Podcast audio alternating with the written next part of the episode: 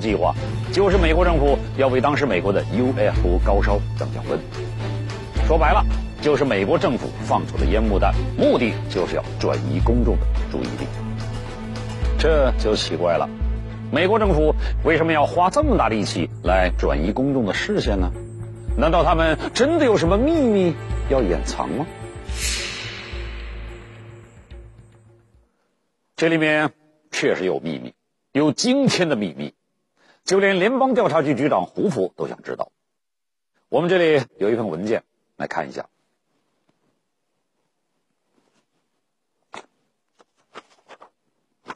就是他，这是联邦调查局的一份内部备忘录，上面胡佛局长用手写了这么一段话：We must insist upon full access. to discs recovered. For instance, in the LA case, the Army grabbed it and would not let us have it for cursory examinations. 身为联邦调查局局长，胡佛想看一眼都看不到。显然，这已经不是什么保密级别的问题了。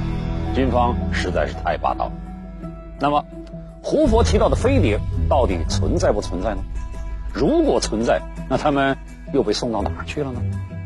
我们这里还有一份美国联邦调查局的解密文件，来看一下，是从达拉斯传到辛辛那提的。文件的传送方式是 teletype，这种技术现在已经不用了。时间是一九四七年七月八号下午六点十七分。主题是 flying disc，飞碟。今天在新墨西哥州罗斯维尔附近发现飞碟，形状是六边形。用一根缆绳从一个气球悬吊在空中，气球直径大约二十英尺。更多信息表明，这个物体和带雷达探测器的高空气象气球很相似。但是，办公室与莱特基地之间的电话通话中却没有证实这种说法。飞碟与气球已用特种飞机转运往莱特基地，以供军方检测。Disc and balloon being transported to Wright Field. 莱特基地，这又是个什么地方呢？Wright Field，全称莱特帕特森空军基地，它以莱特兄弟的名字命名，是美国最大最重要的空军基地。它的位置在美国俄亥俄州西南端的滨河地区，占地四千五百英亩，大约一百平方公里，是个三角形地带。它的任务是。研制、采购、革新、维护航空航天系统。美国空军装备司令部、空军技术学院、空军莱特实验室、空军第四四五空运联队都在这里。就拿美国空军装备司令部来说，他的任务是要研制装备代表美国空军未来发展战略性武器的基地。一句话，它就是美国空军新型飞行器的研发实验基地。研究 UFO 的人还说，凡是美国发生的飞碟事件，只要是被回收了的，所有的飞碟都被运到这儿来。比如1947年10月的亚利桑那州的 Paradise 山谷事件，1953年5月亚利桑那州金曼事件，1953年6月的德克萨斯州拉雷多事件，和1965年12月5号的宾夕法尼亚州科克斯堡事件等等。所以说。不管那些飞碟落在美国什么地方，到最后都会去莱特基地。而进了莱特基地，所有这些飞碟最后只有一个去处，那就是十八号机库。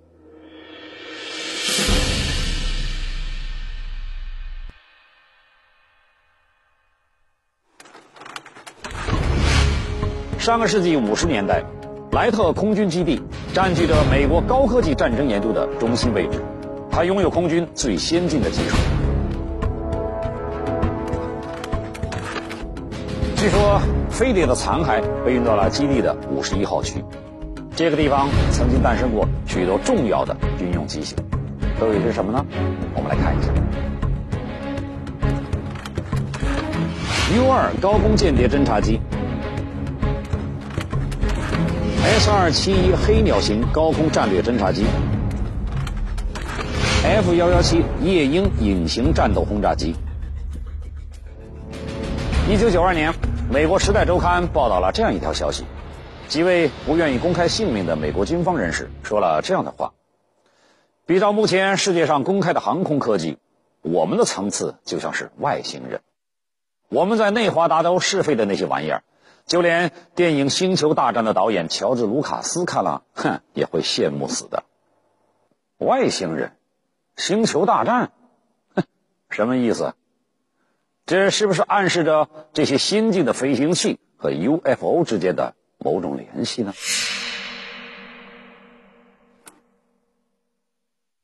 这里面有两种可能性。第一种，就像电影《独立日》里边描述的那样，美国军方得到了外星人的 UFO，拿过来分析研究，然后一样画葫芦，炮制出了高精尖的飞行器。第二种呢，嘿嘿。就是美国人自己研究开发出了具有自主知识产权的飞行器和武器，技术上和外星人比起来一点不差，甚至比他们的还厉害。那么，这两种可能性有没有什么证据来支撑呢？刚才我们说的第二种可能，有没有什么证据来支持它呢？我们这里找到一些美国军方的解密档案，在半个多世纪前的1955年，他们都曾经是绝密文件。现在虽然已经公开了，但是看起来依然让人觉得难以置信。这就是这份解密文件的封面：莱特空军基地空军技术情报中心银虫计划的技术报告。解密时间是九五年三月二十九号，来看一下，这是第一张图，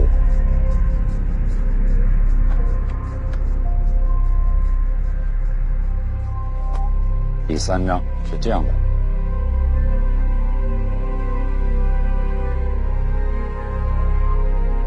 这些图纸显然是某种飞行器的设计图，那么。它们看上去像什么呢？嗯，没错，飞碟。外面早就有传闻说，空军一直在研究碟形飞行器，而这份解密文件就证明了，莱特基地的空军技术情报中心早就在实施碟形飞行器的研究计划，它的代号就是 Silverbug，银虫。想不到吧？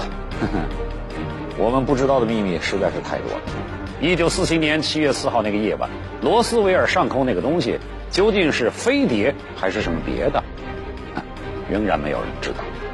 因为众多的官方资料不是没有解密，就是干脆已经销毁。事件的真相依然还是个黑洞。美国军方究竟有没有外星人的尸体，有没有 UFO 的残骸，只有他们自己知道。罗斯维尔的名字已经和外星人紧紧的联系在一起了。每年的七月份，当地居民都会举办飞碟节，这个时候，各地的飞碟迷都会聚到这儿来，和他们想象中的外星人一起狂欢。我们这里有一段影像资料，来看一下。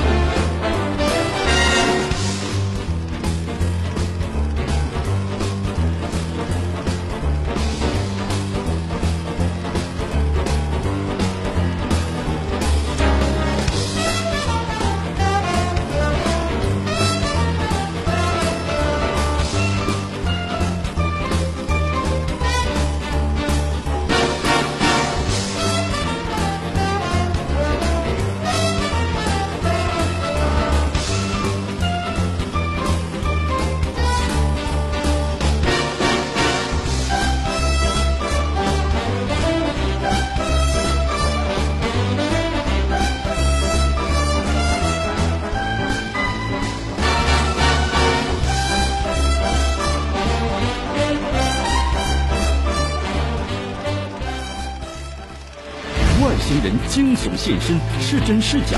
人类对太空无尽的想象力，何时才能得到回应？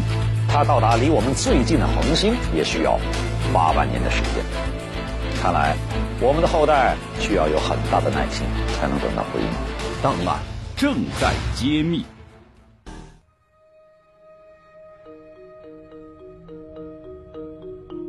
一九九五年八月。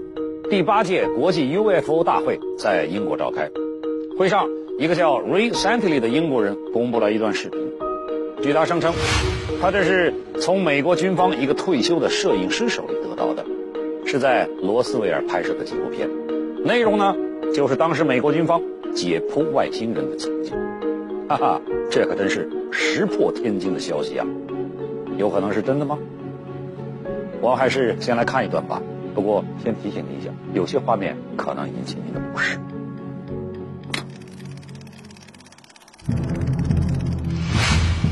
这段黑白影像大约有三十分钟，它详细记录了两个医生对一名所谓的外星人进行解剖的情形。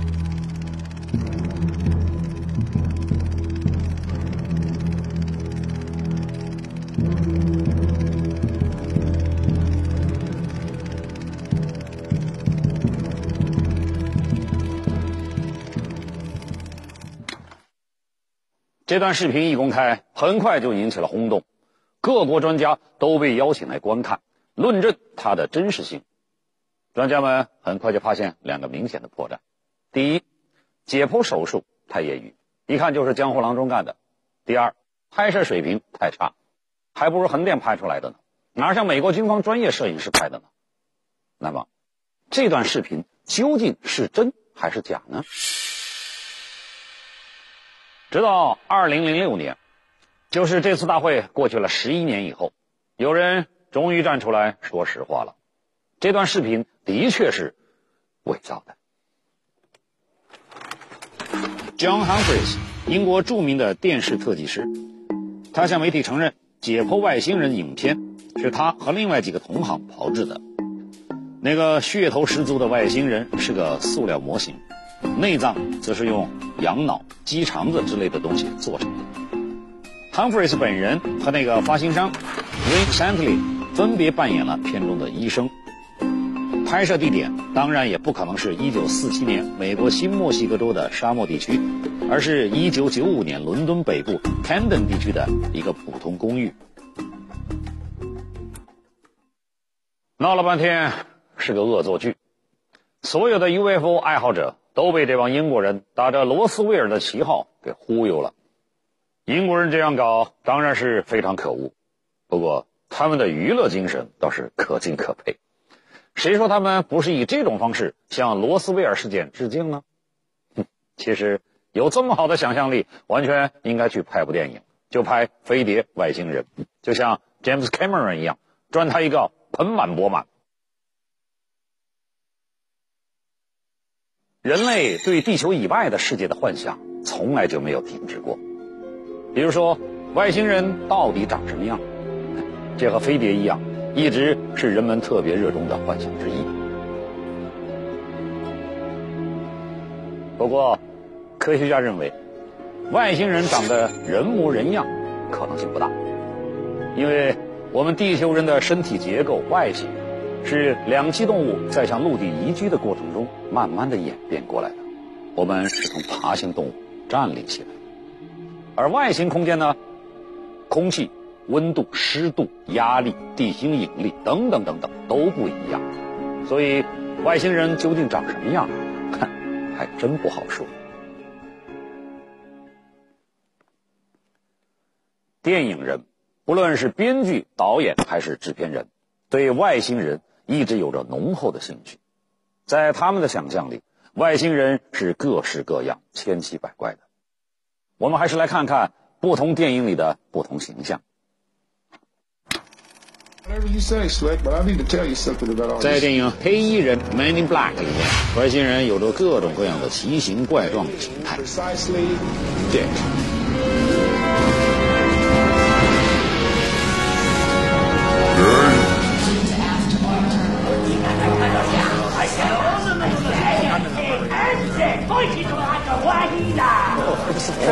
Duration of stay? Lunch. Any fruits or vegetables? What news? Have anything to do with the crasher from last night?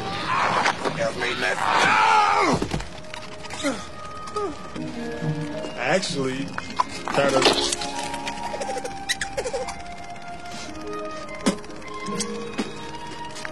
Shoot.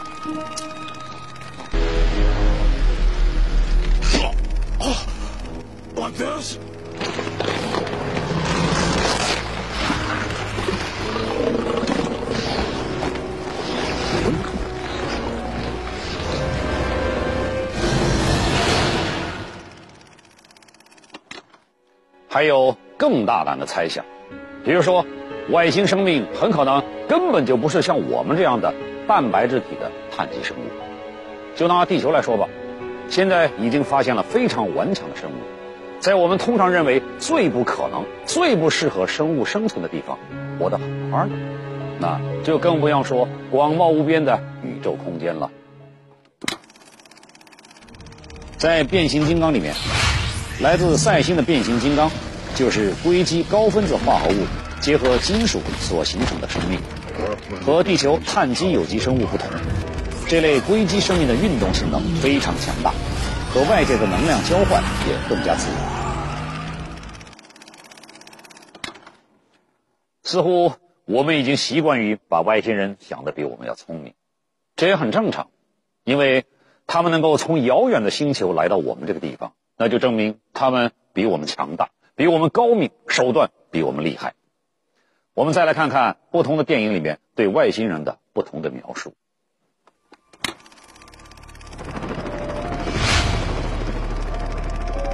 在电影第九集里面，外星人因为飞船出了故障，长时间滞留在地球上，身在异乡为异客，非常可怜。影片里面对外星人做了美好的幻想。虽然他们长相丑陋，但和地球人比起来却简单淳朴，反倒是人类显得自私、冷漠和狭隘。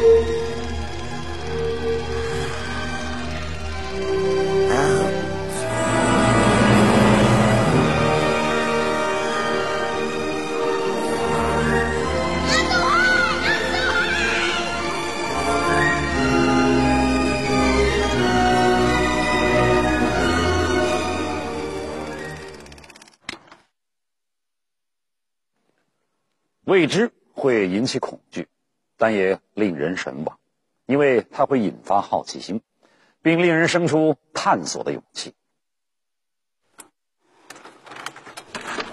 美国前总统吉米·卡特就是这样一个人，他对未知的 UFO 充满了好奇和热情。其实，卡特本人也是一个 UFO 的目击人。在佐治亚州的利里镇，卡特第一次谈到他在1969年10月看到 UFO 的时候，口气非常肯定。他还为一个 UFO 研究会认真填写过一份目击报告，在报告中，他详细描述了自己看到的奇异景象。卡特在1973年亲口讲述了他看见飞碟的奇观，当时有个记者。把他这段话录了下来，来听一下。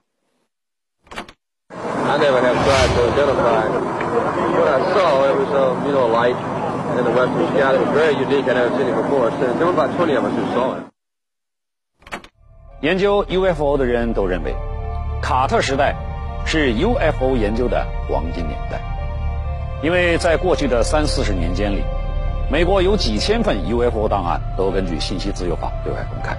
而其中一多半都是在卡特任总统的时候对外公开的，而且在他的任期内，美国先后发射了旅行者一号、二号两艘宇宙飞船，他们以每秒钟十七点二公里的速度向外太空飞过去。一九七九年飞经木星，一九八一年飞过土星，一九八六年飞过天王星，一九八八年飞过海王星，一九八九年。飞过冥王星，随后飞离太阳系，向更深的宇宙太空飞去，并且预计在十四点七万年和五十五点五万年以后，飞到太阳系外的两个恒星星系。在旅行者号上面有一件礼物，是地球人送给宇宙人的，是什么呢？就是它，一张镀金的铜版制唱片，还有一个特制的唱机。我们这里用来展示的只是个道具，普通的唱机，真家伙比它可要精致多了。比如说，唱头是陶瓷的，唱针是金刚石的，这些东西被放在一个铝制的盒子里面，用钛金属螺栓固定在飞船上，绝对万无一失。唱片的直径只有三十厘米，它一次就可以放一百二十分钟。镀金铜板是个什么概念？就是过了十亿年，它放出来的声音也和新的一样。上面都是什么内容呢？都是关于我们这个地球和地球人的信息。这上面有吉米·卡特代表人类发表的地球人声明，向外星文明致意。那么，它什么时候能到外星人手里呢？我们不知道，因为它到达离我们最近的恒星也需要八万年的时间。看来，我们的后代需要有很大的耐心，才能等到回应。